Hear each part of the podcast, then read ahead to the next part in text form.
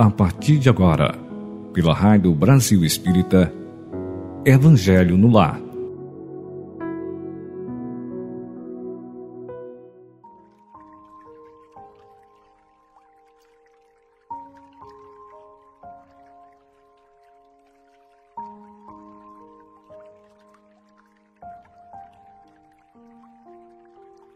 Bom dia, caros ouvintes. Bem-vindos ao nosso Evangelho segundo o Espiritismo, codificado por Allan Kardec. Gratidão por estarmos aqui na Rádio Brasil Espírita há 11 anos no ar, iluminando consciência. Coloque próximo a você uma garrafa ou um copo com água para ser fluidificada pela espiritualidade maior, nossos mentores e amigos espirituais que magnetizarão nossa água. Procure um lugar calmo e tranquilo, sente-se com a coluna bem certinha, respire fundo, solte o ar devagar. Para estar receptivo, é bom ficar numa posição confortável, porém alerta. Coluna reta e mente aberta. É, um exemplo que favorece essa presença no nosso corpo é imaginar no alto de nossa cabeça alguns balões de ar, aqueles que usamos em festas de aniversário, como se eles suspendessem ligeiramente nossa cabeça, com bastante delicadeza. Quando pensamos nisso, o corpo fica certinho. Experimente, é bem interessante. Inspire lentamente, contando até quatro. Nesse momento, pense em gratidão, alegria, saúde, vitalidade e vigor. Basta pensar nessas palavras. Segure a respiração, contando até quatro. Agora, procure em nada pensar. Se vier algum pensamento, acolha, mas não dê importância e diga: Eu amo meu nariz, eu amo minha mão, eu amo minha casa, eu amo a vida, eu amo isso, eu amo aquilo. O que você quiser, a escolha é sua. Essa técnica evita que nossa mente divague. É muito usada para conciliar o sono naquelas noites em que não conseguimos dormir tão bem. E aí surgem vários pensamentos. É tipo contar carneirinhos, só que usamos palavras precedidas por amo. Ao expirar, conte até quatro. Solte o ar devagar, comprimindo o abdômen e pense. Junto com esse ar, elimine insegurança, energias indesejáveis, tudo que não é benéfico em harmonia com o meio ambiente. Segure a respiração, contando até quatro e procure não pensar em nada.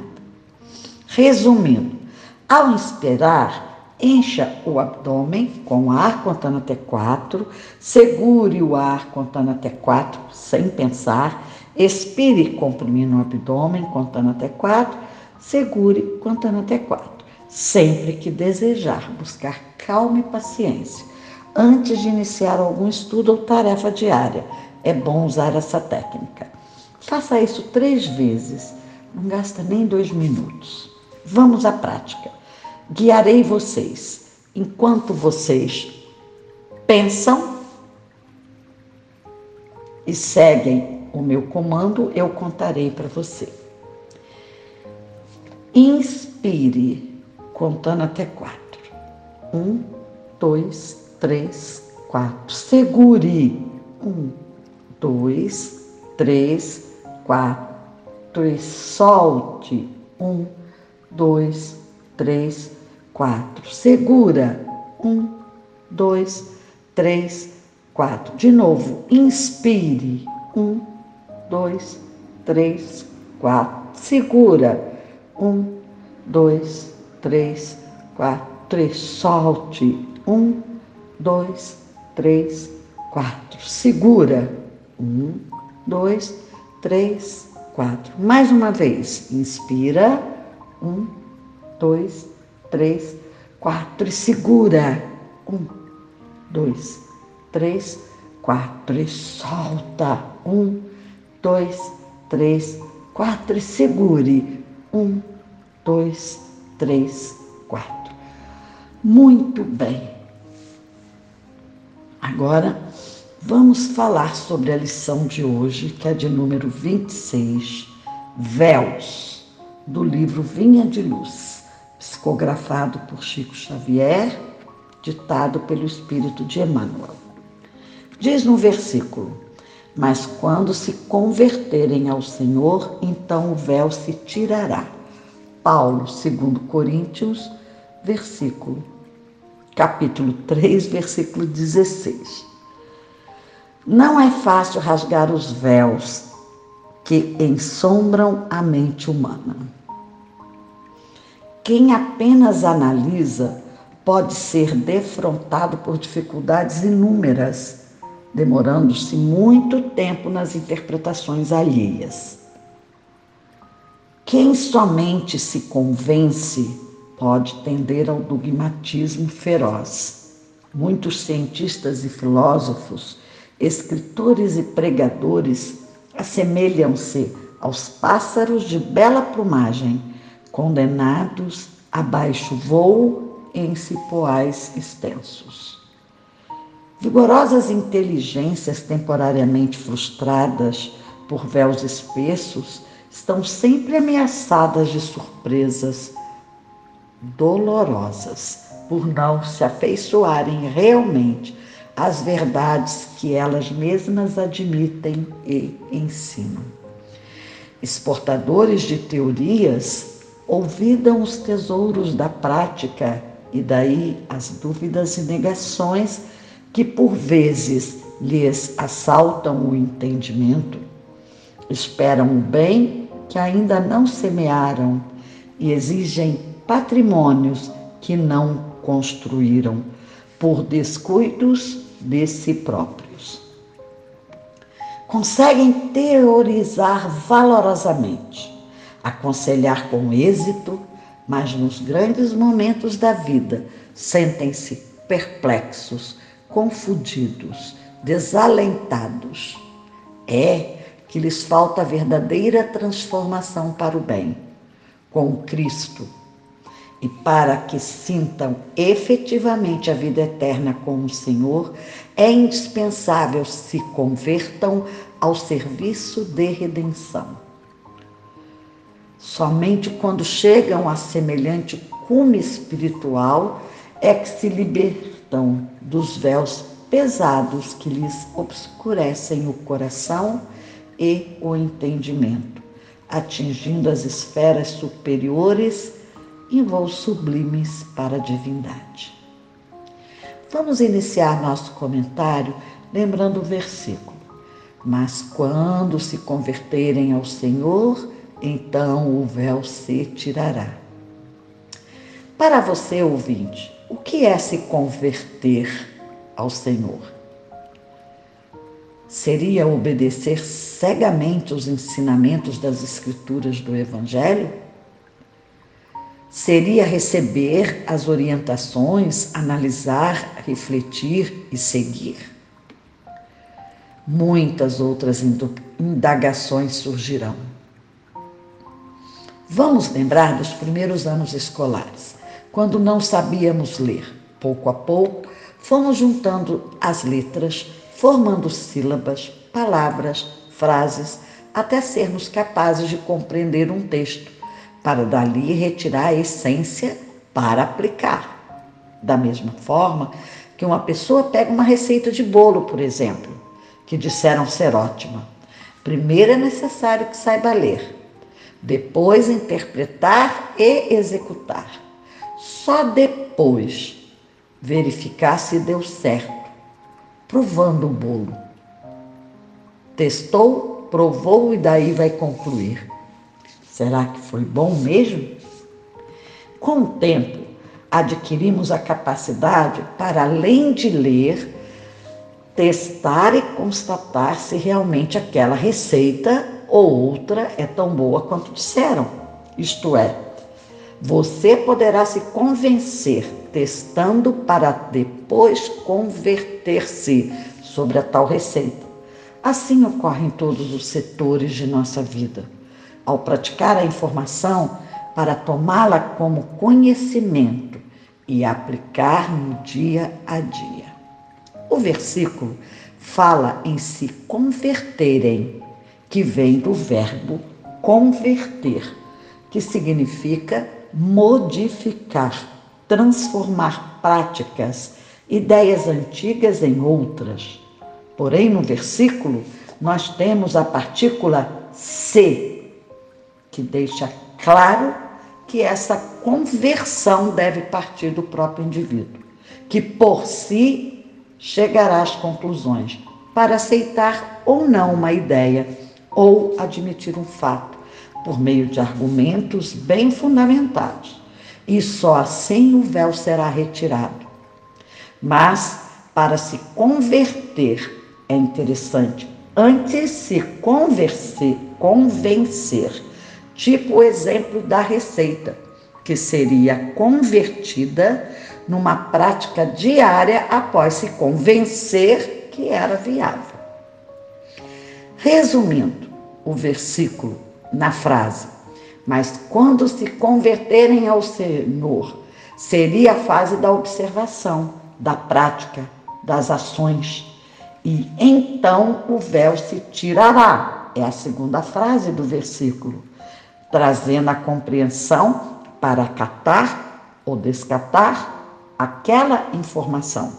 Essa informação será descartada se você, após compreender, verificar que não é viável.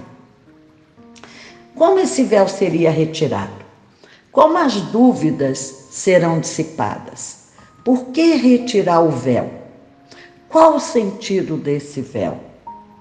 Deixo para você responder após concluirmos o comentário. Adiante, nessa mensagem, temos argumentos para aprofundar a reflexão. Vejamos, a empolgação do momento pode até convencer, porém tem de levar-nos ao dogmatismo feroz, como está escrito lá no texto. Assim, seria prematuro propagar informações motivadas apenas por nossa empolgação, sem a devida análise. Isso poderá nos transformar em pássaros de bela plumagem, como ocorre com alguns filósofos, escritores, cientistas, pregadores, como informa o texto. Devemos então atentar para não nos transformarmos em exportadores de teoria, que sem a prática suscitará dúvidas e negações, que impedirá o real entendimento. Destaco também: esperam o bem que ainda não semearam e exigem patrimônios que não construíram por descuidos de si próprios.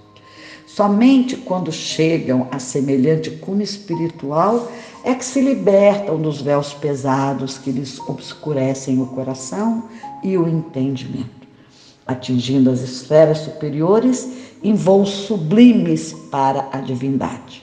Repetir esse último parágrafo, dada a sua beleza e a sua verdade, sobre a qual devemos mais tarde repensar.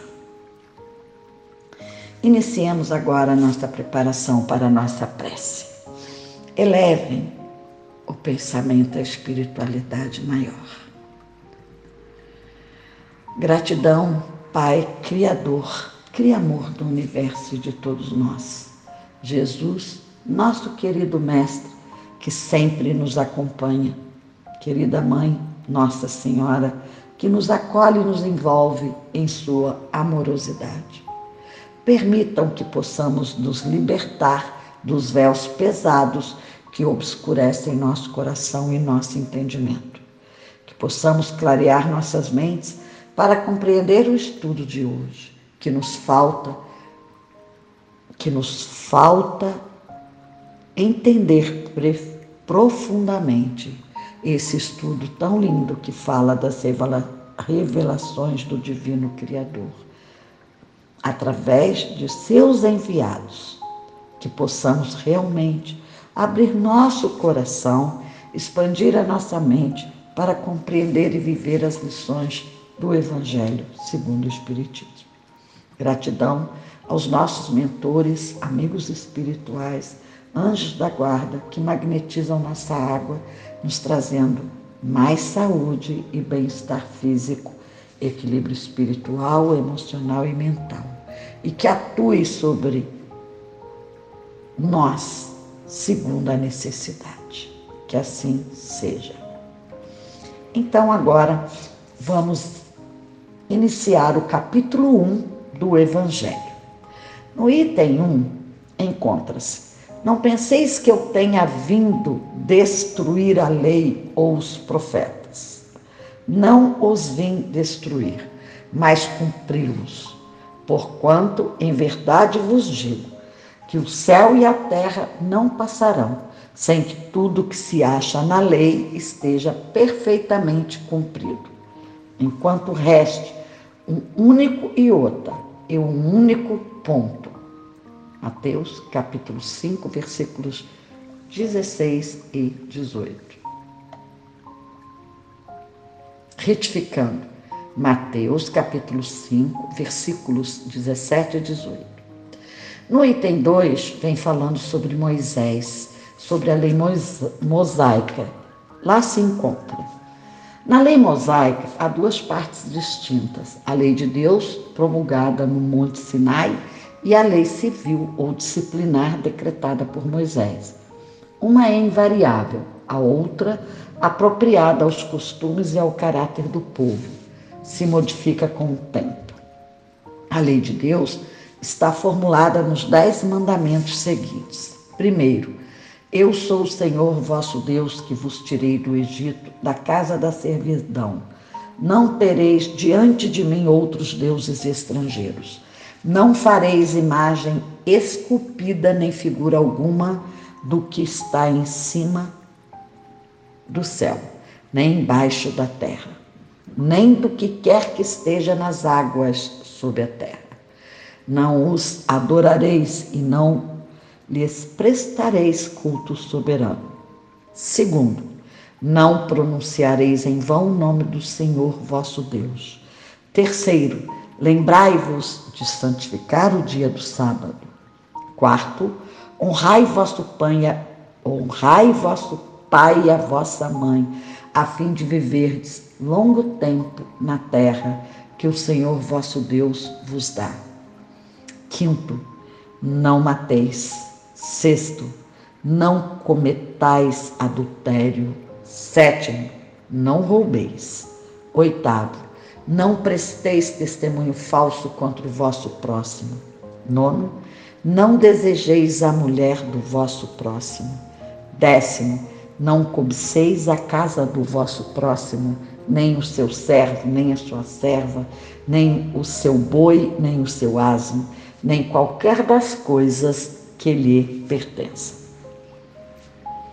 É de todos os tempos, de, de todos os países essa lei, e tem por isso mesmo caráter divino. Todas as outras são leis de Moisés, que decretou. Obrigado que se via a conter pelo temor um povo de seu natural turbulento e indisciplinado, no qual tinha ele de combater arraigados abusos e preconceitos adquiridos durante a escravidão do Egito. Para imprimir autoridade às suas leis, houve de-lhes atribuir origem divina, conforme o fizeram todos os legisladores dos povos primitivos. A autoridade do homem precisava apoiar-se na autoridade de Deus mas só a ideia de um Deus terrível podia impressionar criaturas ignorantes, nas quais ainda pouco desenvolvidos se encontravam o senso moral e o sentimento de uma justiça reta. É evidente que aquele que incluíra entre os seus mandamentos este: não matareis, não causareis dano ao vosso próximo, não poderia contradizer-se, fazendo da exterminação um dever. As leis mosaicas propriamente ditas revestiam, pois, um caráter essencialmente transitório. Nota da editora. Achamos conveniente acrescentar aqui essa nota para facilitar a compreensão do estudioso que confronte a sua tradução da Bíblia com a citação do Mestre. Esses textos truncados que aparecem na tradução da Igreja Anglicana, na Católica de Figueiredo, na Protestante de Almeida e outras, tornam monstruosa a justiça divina, pois que filhos, netos, bisnetos, tetranetos inocentes teriam de ser castigados pelo pecado dos pais, avós, bisavós, tetravós. Foi uma infeliz tentativa de acomodação da lei à vida única. O texto certo, que por mercê de Deus já está reproduzido pelas edições recentíssimas a que nos referimos, traduções brasileiras e de Zamenhof, que conferem com São Jerônimo, mostra que a lei ensina veladamente a reencarnação e as expiações e provas. Na primeira e na segunda gerações, como contemporâneos de seus filhos e netos, o espírito culpado ainda não reencarnou, mas um pouco mais tarde, na terceira e quarta gerações, já ele voltou e recebe as consequências de suas faltas. Assim, o culpado, e não outrem, paga sua dívida. Logo, tem-se de excluir a primeira e a segunda gerações e expressar nas terceira e quarta como realmente é o original. Passemos ao item 3 do capítulo 1. Jesus não veio destruir a lei, isto é, a lei de Deus, ele veio cumpri-la, desenvolvê-la, dar-lhe o verdadeiro sentido e adaptá-la ao grau de adiantamento dos homens. Por isso é que se nos depara nessa lei o princípio dos deveres para com Deus e para com o próximo, base da sua doutrina. Quanto às leis de Moisés propriamente ditas, ele, ao contrário, as modificou profundamente quer na substância, quer na forma, combatendo constantemente o abuso das práticas exteriores e as falsas interpretações, por mais radical reforma, não pod poderia fazê-las passar do que as reduzindo a esta única prescrição: amar a Deus acima de todas as coisas e ao próximo como a si mesmo. E acrescentando: aí estão a lei toda e os profetas.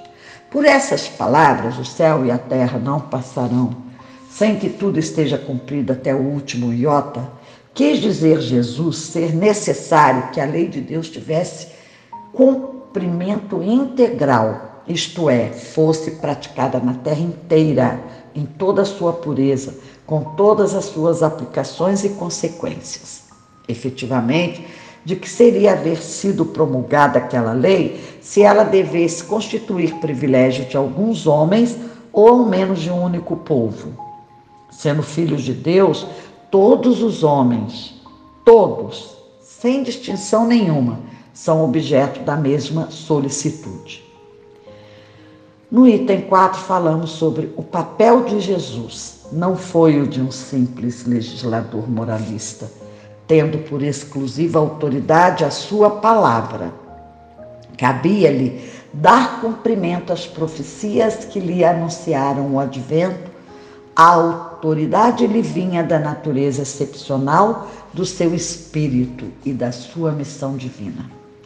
Ele viera ensinar aos homens que a verdadeira vida não é a que transcorre na terra, e sim a que é vivida no reino dos céus viria a ensinar-lhes o caminho que a esse reino conduz, os meios de eles se reconciliarem com Deus e de pressentirem esses meios na marcha das coisas por vir, para a realização dos destinos humanos.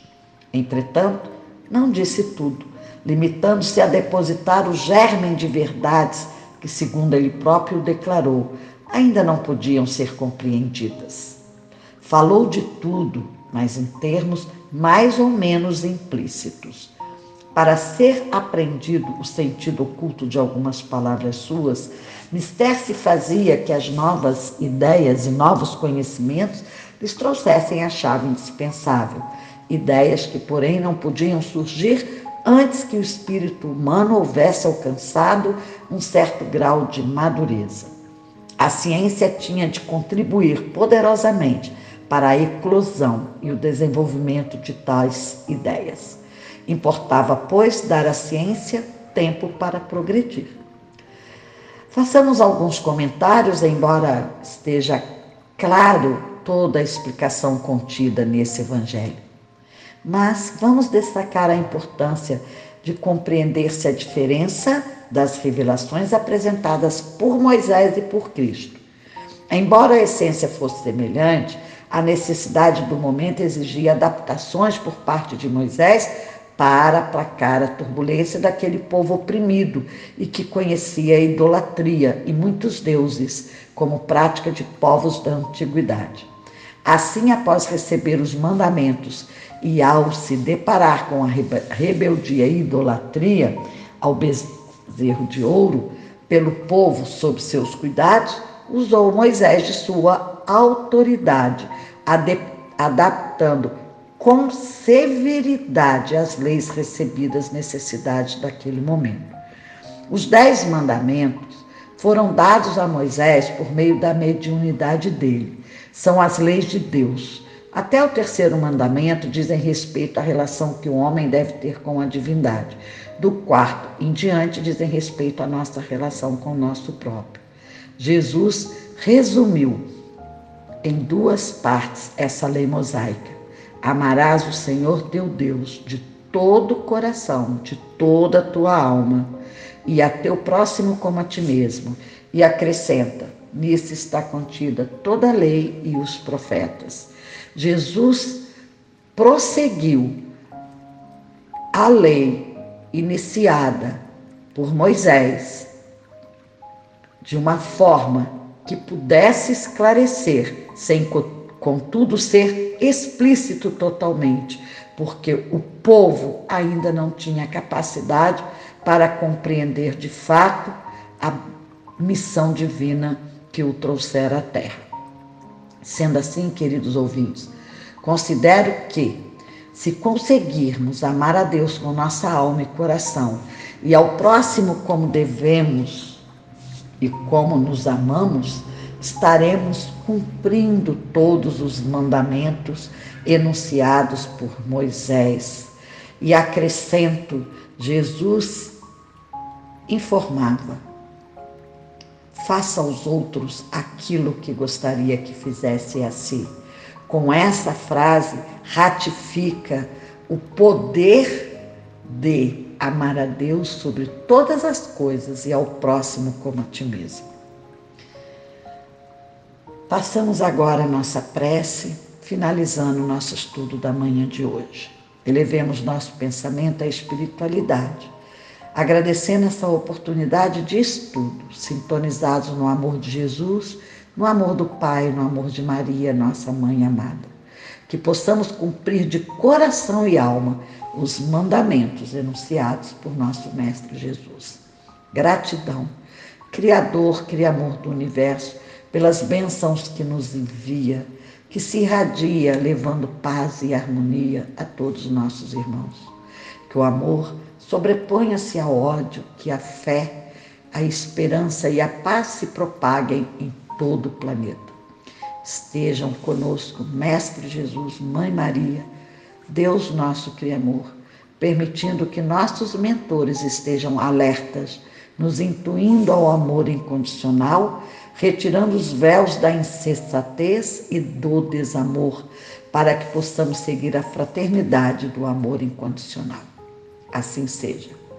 Gratidão, caros ouvintes, gratidão, Rádio Brasil Espírita, por estarmos aqui mais uma vez estudando o Evangelho segundo o Espiritismo.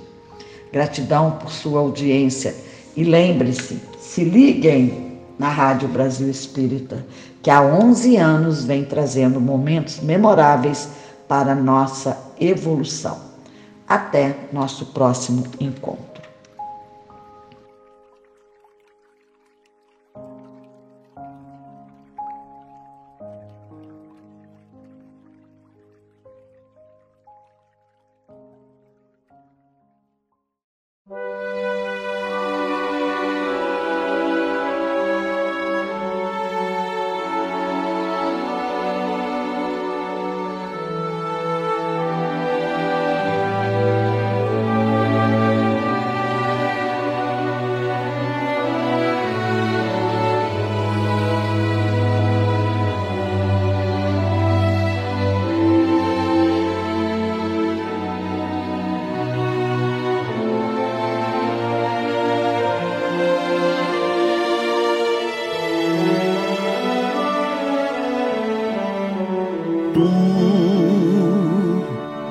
já beiraste da praia.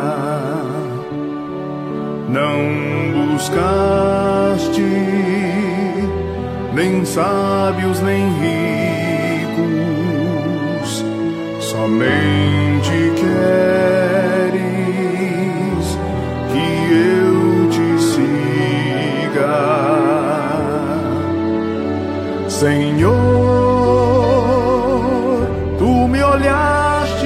olhos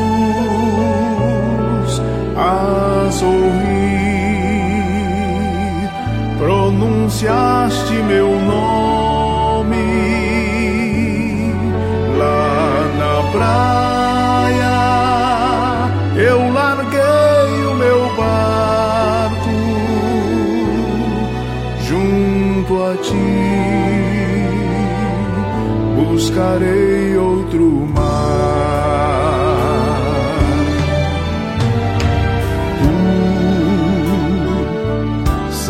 this, baby.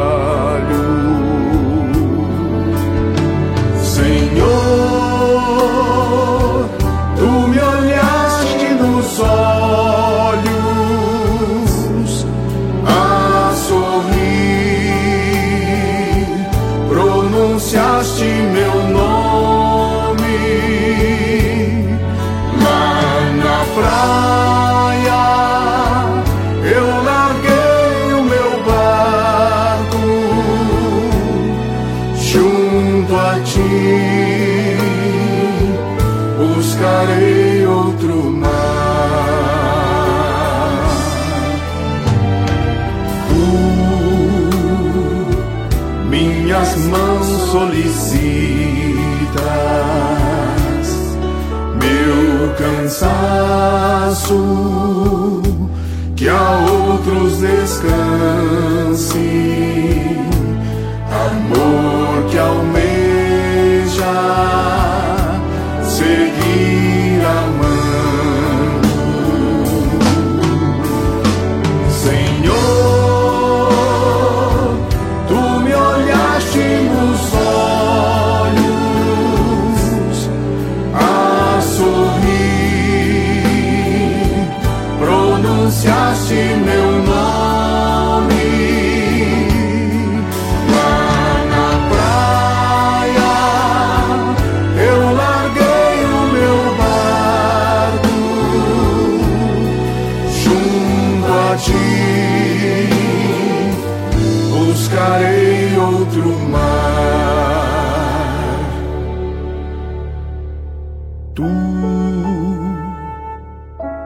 pescador de outros lagos,